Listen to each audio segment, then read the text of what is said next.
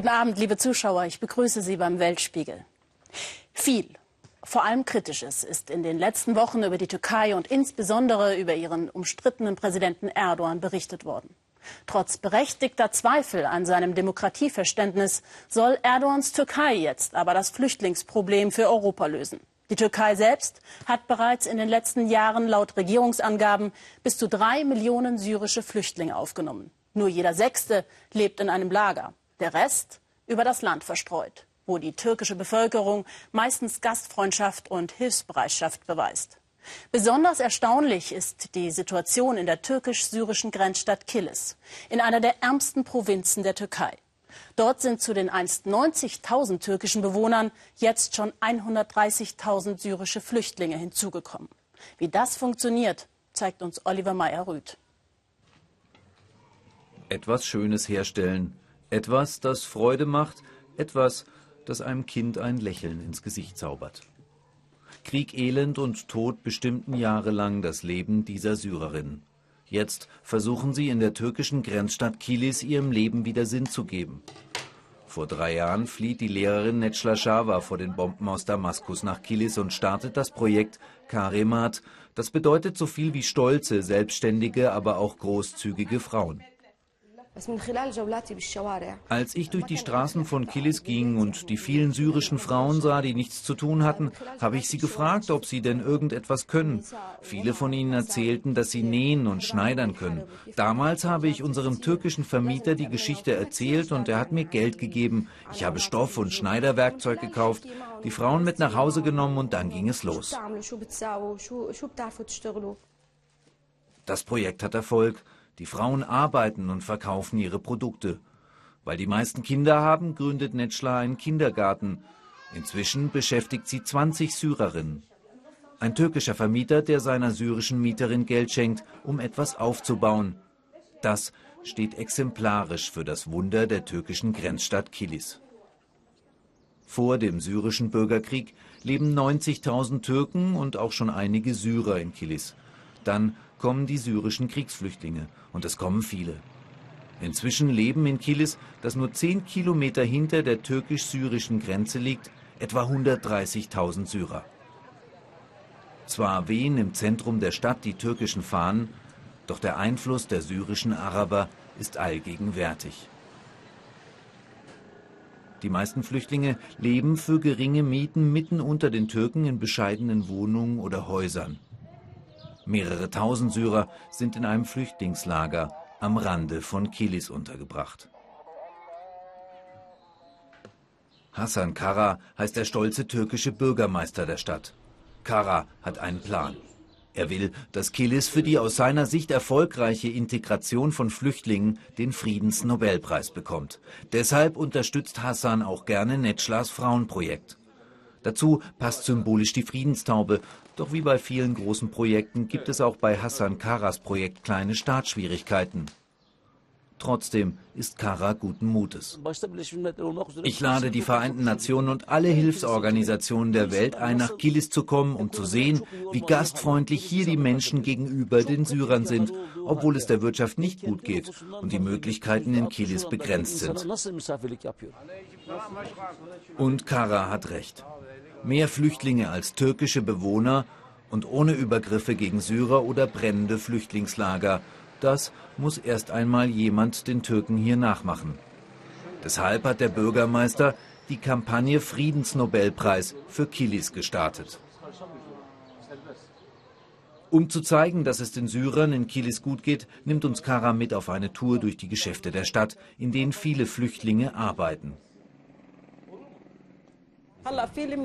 Ich lebe hier seit vier Jahren. Es gibt viele nette Türken, aber auch welche, die uns nicht so nett behandeln. Doch im Großen und Ganzen funktioniert das Zusammenleben gut. Unsere Chefin ist eine Türkin und sie behandelt uns wie Schwestern. Das ist die Sonnenseite von Kilis. Doch der nur zehn Kilometer entfernte Bürgerkrieg in Syrien wirft auch immer wieder seinen Schatten auf die türkische Stadt. So etwa vergangenen Donnerstag. Zwei Granaten schlagen in Kilis ein. Eine 50 Meter neben einer Schule, eine zweite in einem Wohnhaus. Ob Blindgänger oder gezielt ist danach schwer auszumachen. Ein Mann wird verletzt. Kurz darauf schimpfen türkische Bewohner der Stadt auf die Syrer in Kilis, auch wenn diese gar nichts mit den Granaten zu tun haben. Ich will nicht mehr, dass diese Syrer hier leben. Ich will, dass sie gehen. Wir können nicht mehr. Ich will sie hier nicht haben. Wegen den Arabern gibt es hier keine Arbeit. Ich bin arbeitslos. Es kommen immer mehr und mehr. Doch das sei nicht die Meinung der Mehrheit, sagt Necla Shawar. Sie und ihr Mann sind überzeugt, dass die Koexistenz in der türkischen Grenzstadt funktioniert. Wenn ich durch die Straßen von Kilis laufe, grüßen mich der Gemüseverkäufer und der Friseur. Wir haben eine gute Beziehung zueinander und sie sind sehr freundlich zu mir, so war es nicht einmal in Syrien. Netschla wünscht sich, dass ihre Verwandten aus dem umkämpften Syrien auch nach Kilis kommen können. Doch die Türkei hat ihre Tore für syrische Kriegsflüchtlinge vorerst geschlossen. So hat das Wunder von Kilis auch seine Grenzen. Wasser aus der Leitung zum Duschen, zum Zähneputzen und zum Trinken. Für uns ist das selbstverständlich. Nicht so in den USA. Dort werden sechs Millionen Einwohner mit Wasser versorgt, das mit viel zu viel Blei belastet ist. Das Problem ist so brisant, dass es jetzt auch Thema im Präsidentschaftswahlkampf ist. Die Menschen in der Kleinstadt Flint im Bundesstaat Michigan hat es besonders schlimm getroffen. Bleihaltiges Leitungswasser machte viele Einwohner dort krank und die Stadt wurde zum Katastrophengebiet. Wie es dazu kam, zeigt Ingo Zamperoni in unserem nächsten Beitrag und auch, wie die betroffenen Bürger endlich eine Lösung von der Politik verlangen. Sie bringen ihren Protest bis in die amerikanische Hauptstadt. Wütende Bürger von Flint sind nach Washington gekommen, stehen schon seit den frühen Morgenstunden Schlange, um dabei zu sein, wenn der Kongress sich den Mann vorknöpft, den die Flinter letztlich verantwortlich machen für die Wasserkrise, Michigans Gouverneur Rick Snyder. Auch die dreifache Mutter Melissa Mays ist extra angereist. Er hat bisher nur die Schuld auf andere abschieben können. Ich hoffe, der Kongress lässt ihn nicht so leicht vom Haken. Das muss auch passieren, damit hier die Tatsachen ans Licht kommen. Und sie wird nicht enttäuscht. Fast vier Stunden lang grillen die Abgeordneten den Gouverneur, beschuldigen seine Regierung total versagt zu haben. Wenn wir längst tot sind, werden die Kinder von Flint immer noch an den Folgen dieses Versagens leiden. Ihre Regierung hat durch Flint dem ganzen Land Schande gemacht. Das wird lange nicht wegzukriegen sein. Wem Dollar mehr wert sind als die Sicherheit von Menschen, der gehört in keine Regierung. Sie müssen zurücktreten, Gouverneur Snyder. Der Meinung sind auch die meisten Bürger von Flint. Was war passiert? Seit dem Rückzug der Autoindustrie in den 80er Jahren ist Flint wirtschaftlich schwer angeschlagen. Fast die Hälfte der 100.000 Einwohner lebt in Armut. Gouverneur Snyder berief einen Notfallmanager, der den Stadthaushalt sanieren sollte und 2014 entschied, das Trinkwasser nicht mehr aus Detroit zu beziehen, sondern billiger aus dem örtlichen Fluss. Doch aus noch immer nicht ganz geklärten Gründen wurde dabei kein Korrosionsschutz beigemischt. Nicht nur unüblich, sondern gefährlich. Viele veraltete Wasserrohre aus Blei fingen an zu rosten und sich zu zersetzen. Hohe Bleimengen lösten sich in das tägliche Trinkwasser. Um es mal zu veranschaulichen, im nahegelegenen Detroit ergaben Messungen um die 2,3 Mikrogramm Blei pro Liter Trinkwasser. Akzeptabel, die US-Umweltschutzbehörde hat den Grenzwert bei 15 festgelegt. In Flint dagegen ergaben manche Messungen in Häusern bis zu 158 Mikrogramm. Und eine Messung war besonders extrem. Die ergab unfassbare 13.000 Mikrogramm Blei pro Liter. Das gehört eigentlich auf die Giftmülldeponie und nicht in den Wasserhahn. Bereits nach wenigen Wochen beschwerten sich besorgte Anwohner, irgendwas stimme mit dem Wasser nicht. Doch es dauerte mehr als ein Jahr, bis die Behörden reagierten. Seit Januar herrscht der Notstand. Die Nationalgarde ist im Einsatz, um kostenlos Filter und Wasser an die Bevölkerung zu verteilen. Bürgerinitiativen und Freiwillige packen täglich mit an. So sieht sichere Trinkwasserversorgung mitten in Amerika aus. Ich will wütend sein, aber ich bin einfach nur traurig. Meine Tochter und meine Enkel sind besonders betroffen. Mich selbst juckt's überall wie verrückt. Es ist furchtbar. Da muss was passieren, sonst muss ich wegziehen. Das ist doch nicht fair. Auch im Haus von Melissa Mays ergaben Wasserproben eine hohe Bleibelastung. Seitdem hat sich der Alltag ihrer Familie komplett verändert. Selbst zum Gemüsewaschen und Kochen kommt nur noch abgefülltes Wasser in Frage. Um die schädliche Wirkung des Bleis abzumildern, essen wir jetzt mehr Gemüse wie uh, Artischocken oder Grünkohl. Das soll helfen, die Aufnahme des Metalls im Körper zu verringern. Um dem bleihaltigen Wasser aus der Leitung möglichst wenig ausgesetzt zu sein, duschen ihre Kinder nicht, sondern kippen sich morgens das Leitungswasser nur becherweise über den Kopf. Wenn ich mir vorstelle, was ich mir da überkippe, das ist Gift. Da wird man doch verrückt.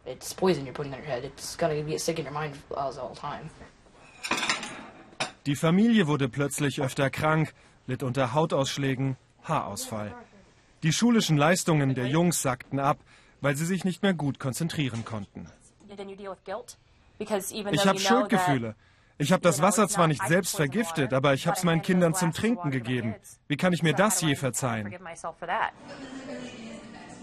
Kinderärzte schlugen irgendwann Alarm, weil die Bleikonzentration in Bluttests plötzlich auffallend hoch war. Blei lagert sich in Knochen ein, im Gewebe und ist daher besonders für Kinder und Heranwachsende so schädlich. Uh, Wir gehen von vielen chronischen Schäden aus. Knochenleiden, Bauchschmerzen, Verdauungsstörungen. Blei greift das Zahnfleisch an und führt zu Verhaltensstörungen. Mittlerweile kommt das Trinkwasser wieder aus Detroit. Und beigemischte Phosphate sollen in den Leitungen einen Schutzfilm bilden. Doch Blei kann sich aus den zerstörten Rohren weiterhin lösen. Wöchentlich treffen sich besorgte und wütende Bürger, um sich auszutauschen. Viele hier sind der Meinung, bei einer reicheren, bei einer weißeren Gemeinde hätten die Behörden rascher reagiert. Unsere Regierung hat uns im Stich gelassen, angefangen bei Gouverneur Snyder. Wir bekommen jetzt zwar Unterstützung, aber da muss viel mehr passieren. Wir sind doch die Vereinigten Staaten. Es ist so traurig. Warum kriegen die nicht die Gelder zusammen, um endlich die Bleirohre auszuwechseln? Auch sie rufen, keine Rohre, kein Frieden.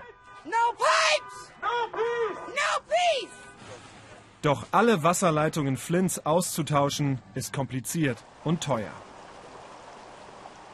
Gouverneur Snyder verspricht dem US-Kongress in Washington jedenfalls, alles zu tun, um die Krise zu beenden. Melissa Mays ist das zu wenig. Sie hat sich einer Sammelklage angeschlossen. Es war schön zu sehen, wie sie ihn beschimpft haben, aber Neues kam heute nicht heraus. Immerhin das hat der Ausflug nach Washington gebracht. Eine gewisse Genugtuung. Thousand Islands nennt sich die Inselgruppe vor der Küste Javas in Indonesien. Oft unbewohnte Inseln, die zum Distrikt Jakarta gehören. Die Hauptinsel heißt Pramuka. Dort lebt und arbeitet seit 45 Jahren Siti Sumiati. Jeder auf der Inselgruppe kennt sie, denn sie ist die Inselhebamme. Jahrzehntelang war sie bei jedem Wetter Tag und Nacht zwischen den Inseln zu den Hausgeburten unterwegs. Jetzt, nachdem es ein kleines Krankenhaus gibt, ist ihr Job nicht mehr ganz so gefährlich. Philipp Abrisch hat sie besucht. Wo Kinder lachen, ist Siti Sumiati meistens nicht weit weg. Hier auf Pulau Pramuka kennt sie fast jeden, ziemlich gut sogar, seit dem ersten Atemzug. Siti ist seit Jahrzehnten Inselhebamme.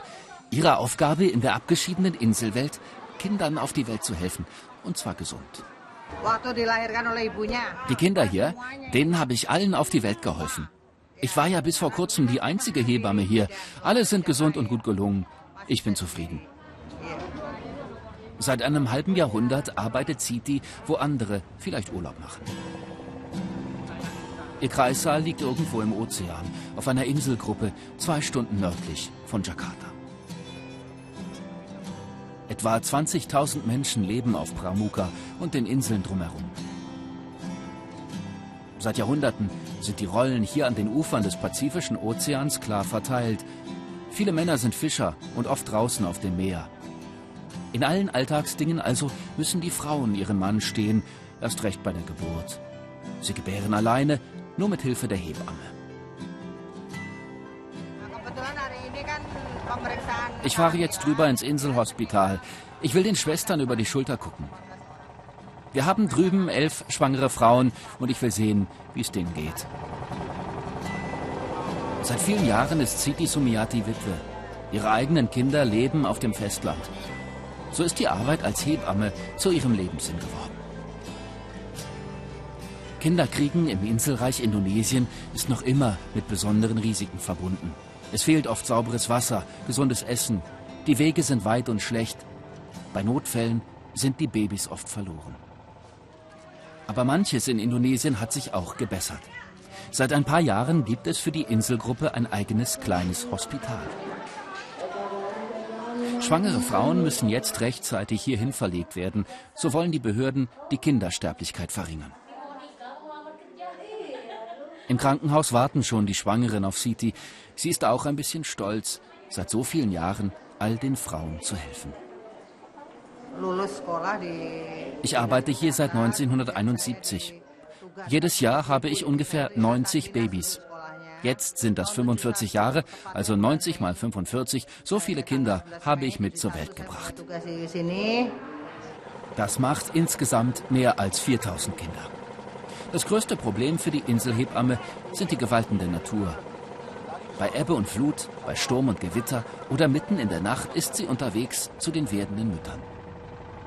Einmal waren die Wellen so hoch, da hat die Mutter ihr Kind mitten auf dem Ozean bekommen. Ein anderes Mal hat mich eine Familie zu sich gerufen, da war es mitten in der Nacht. Es war stockdunkel. Ich sollte der jungen Frau bei der Geburt helfen. Der Sturm war so stark, das Schiff wäre fast gesunken.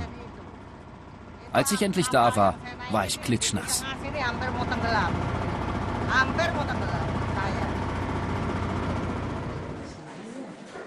Die Hebamme ist ins Krankenhaus gerufen worden. Ein Notfall. Die Wehen haben schon eingesetzt. Die Schwangere betet, dass die Geburt nicht zu weh tun möge. Das Inselhospital ist karg eingerichtet, aber halbwegs gut ausgestattet. Es gibt Medikamente, Herzschreiber, Ultraschall.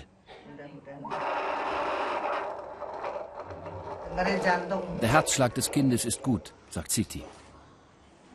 Aber auch hier im Krankenhaus kämpft die Hebamme bei jeder Geburt mit Risiken.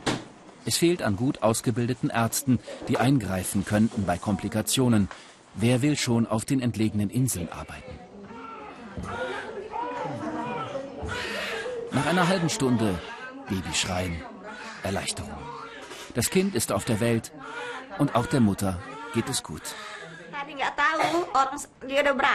Der Vater weiß noch gar nicht, dass das Baby da ist. Der ist heute früh aufs Meer gefahren zum Fischen. Die Geburt hat wehgetan, aber ich bin überglücklich. Der Vater hat die Geburt verpasst, aber die Schwester ist da, die Nichte und auch der Großvater. Er spricht ein Gebet für das Kind. Fast vier Kilo, ein Junge, so wie gewünscht bei den Familien der Fischer. Am Nachmittag hat sich das ganze Dorf versammelt. Zwei junge Leute geben sich heute das Ja-Wort. Pulau Pangan feiert Hochzeit. Ein rauschendes Fest. Die Braut ist der Hebamme längst bekannt. Vor über 20 Jahren hat Siti auch dieser jungen Frau zum ersten Atemzug verholfen. Die Braut hat acht Geschwister und bei allen war ich die Hebamme. Ich freue mich, dass sie jetzt heiratet. Mein Mann hat nur einen einzigen Bruder. Eine große Familie zu haben ist viel schöner. Also, wir wollen viele Kinder. Inmitten der kopfbetuchten Hochzeitsgesellschaft tanzt sich jetzt die Musikband warm. Die Dangdut-Tänzer sind eine indonesische Hochzeitstradition. Der Tanz soll die Sinne anregen und die Fruchtbarkeit fördern. Ganz im Sinne von Siti Sumiati. Die Arbeit hier auf den tausend Inseln geht der Hebamme wohl so schnell nicht aus. Sie ist die unumstrittene Königin der Nacht, die Jasminblüte. Ihre Essenz soll Ängste besänftigen, das Selbstvertrauen stärken und aphrodisierend wirken.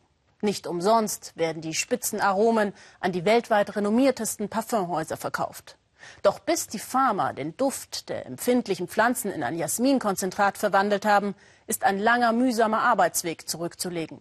Und warum der immer in der Nacht beginnt, hat Thomas Aders im ägyptischen Nildelta erkundet. Wenn die Sonne untergeht über dem Nildelta, öffnen sich Millionen und Abermillionen Blüten und verströmen ihren süßlichen, nasenbetäubenden Wohlgeruch. Jasmin König der Düfte.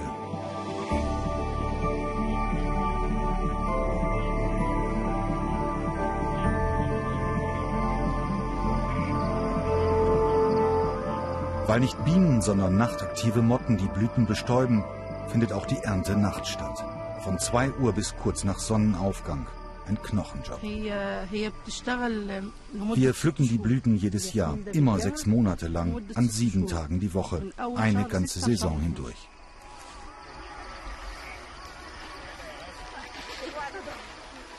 Das ägyptische Nildelta, eine ganze Region duftet. Die etwa zehn Jasminplantagen bieten Tausenden von Pflückern und Pflückerinnen zur Erntezeit einen Arbeitsplatz.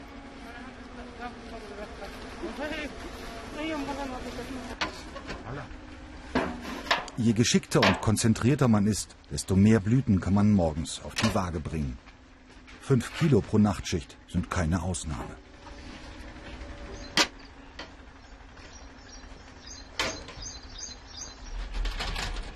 Nach der Ernte muss alles schnell gehen auf den Fakri-Farmen nahe der Stadt Tanta. Wenn die Blüten nicht sofort weiterverarbeitet werden, verfliegt ihr kostbares Aroma. Halb zehn in Ägypten, die anstrengende Arbeit der Pflückerin ist jetzt getan. In kleinen Grüppchen gehen sie nach Hause durch eine der fruchtbarsten Landstriche im Nahen Osten. Überall in der Gegend gibt es kleine Sammelstellen, an denen Zwischenhändler den Jasmin aufkaufen und dann in den Duftfabriken abliefern. Ein halbes Jahr lang dreht sich alles um die Blütenernte. Rechnet man alle Pflücker, und deren Familien ein, die auf den Jasminfarmen im Nildelta arbeiten, leben rund 50.000 Menschen vom Jasmin. Halla, ihre Tochter und ihr Ehemann verdienen jeweils umgerechnet knapp 300 Euro im Monat, mehr als ein Lehrer. Auch wenn sie außerhalb der Erntezeit nach einer anderen Beschäftigung suchen müssen, für ein halbes Jahr ist der Job sicher. In den wirtschaftlich schwierigen Zeiten, die Ägypten durchmacht, ist das ein Segen. Früher habe ich den Jasmin auf den Feldern sehr gerne gerochen. Aber jetzt, wo ich weiß, wie anstrengend der Job ist, kann ich ihn nicht mehr riechen.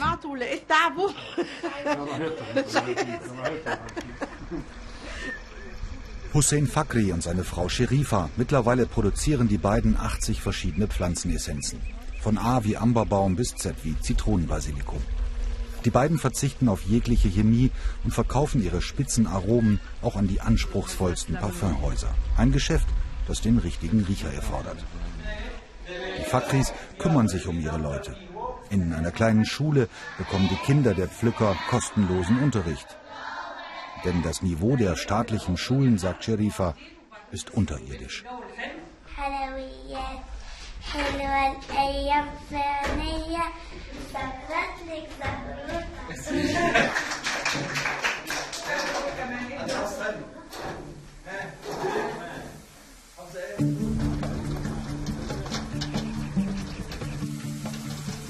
Keine Pflanze ist so empfindlich wie der Jasmin. Nach dem Wiegen müssen die winzigen Blüten sofort verarbeitet werden. Ihr Duft wird in riesigen Stahlfässern in Hexan gebunden, einem kalten Lösungsmittel.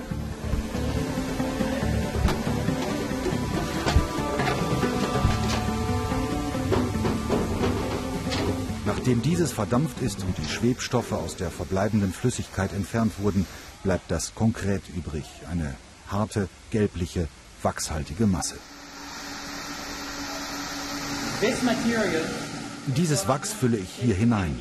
Dann verdunstet das restliche Ethanol, das ich sammle, um es wieder zu verwenden. Und was dann am Boden zurückbleibt, das ist das Endprodukt. Jasmin Absolut. Der Behälter fast 5 Kilo, das Konzentrat von 3,3 bis 3,5 Tonnen Jasmin.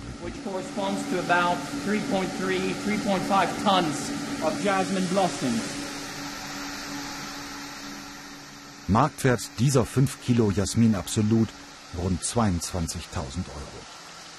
Husseins Vater hatte mit dem Jasminanbau begonnen, doch die Tradition der Duftmanufaktur am Nil ist sehr viel älter. Unsere Arbeit ist außergewöhnlich. Sie ist verbunden mit den Wurzeln des antiken Ägypten, sowohl von der Art der Tätigkeit als Bauern als auch von unseren Produkten her. Unsere Aromen haben einen direkten Bezug zu Kosmetik, zu Ölen, zu allem Schönen. All das reicht zurück bis zum Reich der Pharaonen und wir tragen es weiter mit dem, was wir tun.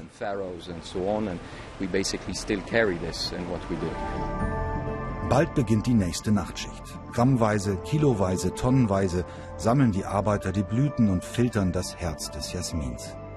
Viel Schweiß für einen Hauch von teurem Duft. Noch viel mehr zum Jasmin im ägyptischen Nildelta können Sie am kommenden Samstag in der Weltspiegel-Reportage sehen, hier bei uns im Ersten um 16.30 Uhr. Paris, Istanbul, Brüssel.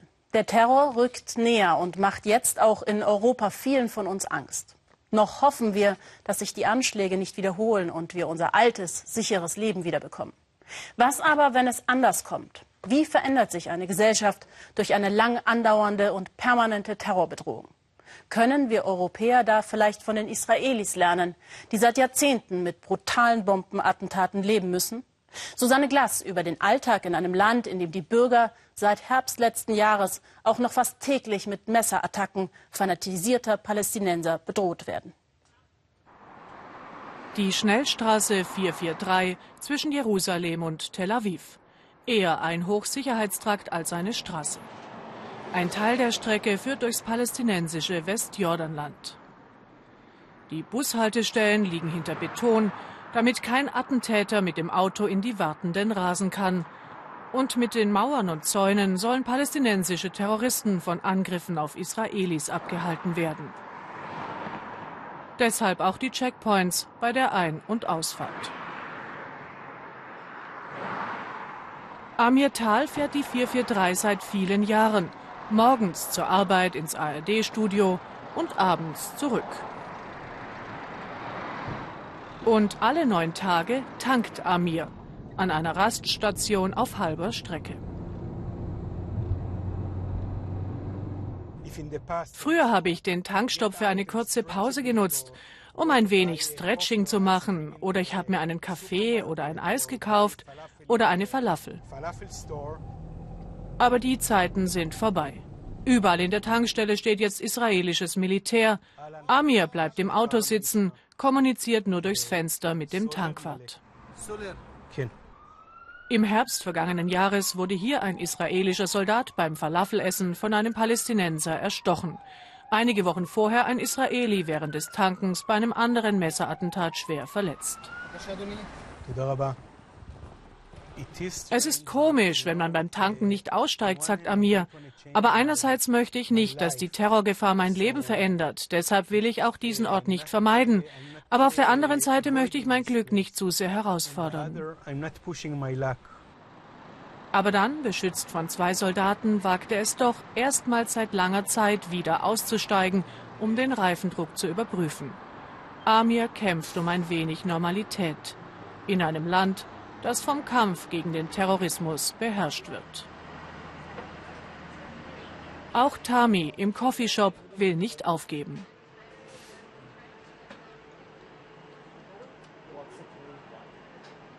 Ich glaube, wir Israelis haben zwei Qualitäten, die uns unter diesen Umständen nützlich sind. Erstens ein Kurzzeitgedächtnis, das hilft, Terrorattacken relativ schnell zu vergessen. Und zweitens haben wir gelernt, uns an die Bedrohung zu gewöhnen. Vergessen und gewöhnen, nicht alle können das. Und selbst diejenigen, die das schaffen, verändern sich. Bei der Telefonhotline für traumatisierte Opfer von Krieg und Terror klingeln die Telefone seit der jüngsten Gewaltwelle ständig. Viele Anrufer haben Angst, ihre Häuser zu verlassen. Ältere Kinder oder Jugendliche wollen plötzlich wieder im Bett ihrer Eltern schlafen. Eine weitere Auswirkung ist Aggressivität. Die Menschen sind unsicher, frustriert, gereizt, gewalttätiger. Das ist ein klares Warnsignal. Ein weiteres Thema ist die sogenannte Neutralisierung, wie hier das Erschießen von Attentätern genannt wird. Viele fragen, inwieweit Töten und Selbstjustiz erlaubt sind. Gerade ein großes Thema in der israelischen Gesellschaft. Eine Gesellschaft, die regelmäßig mit solchen Szenen konfrontiert ist. Ein Palästinenser sticht mit einem Messer auf Passanten ein, bis er von einem Polizisten zuerst angeschossen, dann erschossen wird. Umstehende hatten den Polizisten aufgefordert, mach den Job richtig, erschießt den Typ. Genau dort, wo diese Messerattacke stattfand, hat Amichai Warter sein Geschäft. Der junge Familienvater bietet Stadttouren für Touristen an, auf Fahrrädern oder Segways. Seit den Messerattacken trägt er eine Waffe. Wie inzwischen immer mehr Zivilisten in Jerusalem. Man gewöhnt sich vielleicht an die Bedrohung, aber man akzeptiert sie nicht. Man kann doch nicht sagen, Leute sterben da und dort, das ist halt so. So also sieht Amichais Kampf um Normalität und ums wirtschaftliche Überleben aus. Denn die Touristenzahlen sind massiv eingebrochen. Ich trage meine Waffe die ganze Zeit, um mich sicherer zu fühlen, sagt er. Er habe ja beim Militär den Umgang mit Waffen gelernt. Und es sei doch gut, wenn Zivilisten dabei helfen könnten, mit einem gezielten Schuss ein Attentat so rasch wie möglich zu beenden. Die Route seiner Touren hat er verändert, vermeidet die gefährlichsten Plätze. Die Veränderungen durch das Gefühl der Bedrohung sind überall zu spüren. Auch die Politik hat sich radikalisiert. Hardliner bestimmen immer mehr, wo es langgeht. Und nicht nur die Touristen bleiben weg, auch die Israelis bleiben zu Hause. Im früher so beliebten und überfüllten Ausgehviertel von Jerusalem bekommt man mittlerweile jederzeit einen Tisch. Die Wirtin Daniela Lehrer hat bei einem Bombenattentat 2002 ihre Schwester verloren. Es ist eine Entscheidung, nicht ängstlich zu sein. Man kann nicht ständig in Angst leben. Es kann überall passieren. Ich könnte in Urlaub gehen, eine wundervolle Zeit in Paris oder in Brüssel haben und dann passiert es dort. Natürlich habe ich Albträume. Ständig träume ich von meiner Schwester. Aber ich habe eine Technik entwickelt, aus diesen Träumen aufzuwachen. Doch, das kann ich. Traumatisiert von einem Leben in ständiger Bedrohung trifft nicht nur auf Israelis zu. In Danielas Restaurant arbeiten zwei Palästinenser aus Ostjerusalem. Von der Bushaltestelle bis zur Arbeit sind es nur zehn Minuten, aber ich werde ständig von Polizei oder Soldaten aufgehalten und befragt, wohin gehst du, was hast du in deinen Taschen, wo wohnst du dass ein normaler Mensch wie ich, der nicht vorhat, irgendwas Verbotenes zu tun, ständig verdächtigt wird, das kann doch auch dazu führen, dass man mal aus Frust ausflippt. Das ist alles so unerfreulich. Und so kämpfen sie also alle für Normalität, gegen ihre Traumata, gegen die Angst, gegen den Bankrott. Und jeder und jede kämpft dabei für sich alleine.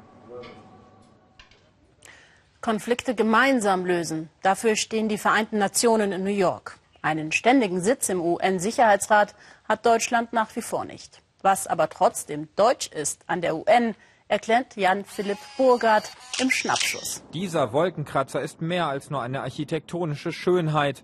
Er ist ein Symbol für die Völkerverständigung. Das Hauptquartier der Vereinten Nationen prägt die New Yorker Skyline seit 1951. Im Rahmen einer Kernsanierung erstrahlt das Gebäude in einem komplett erneuerten Glasgewand. Werner Schmidt gehört dem internationalen Team an, das die Sanierung leitet. Die Weltgemeinschaft setzt beim Bau auf deutsche Tugenden.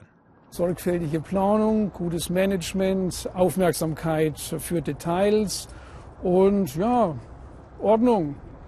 Nicht nur deutsche Manpower steckt in dem Mammutprojekt, sondern auch deutsche Moneten. Rund 170 Millionen Euro steuerte die Bundesrepublik bei. Insgesamt beliefen sich die Kosten auf mehr als eine Milliarde. Während des Umbaus mussten die UN in dieses Behelfsgebäude umziehen. Jetzt hat das Provisorium im Park ausgedient, muss wieder abgerissen werden.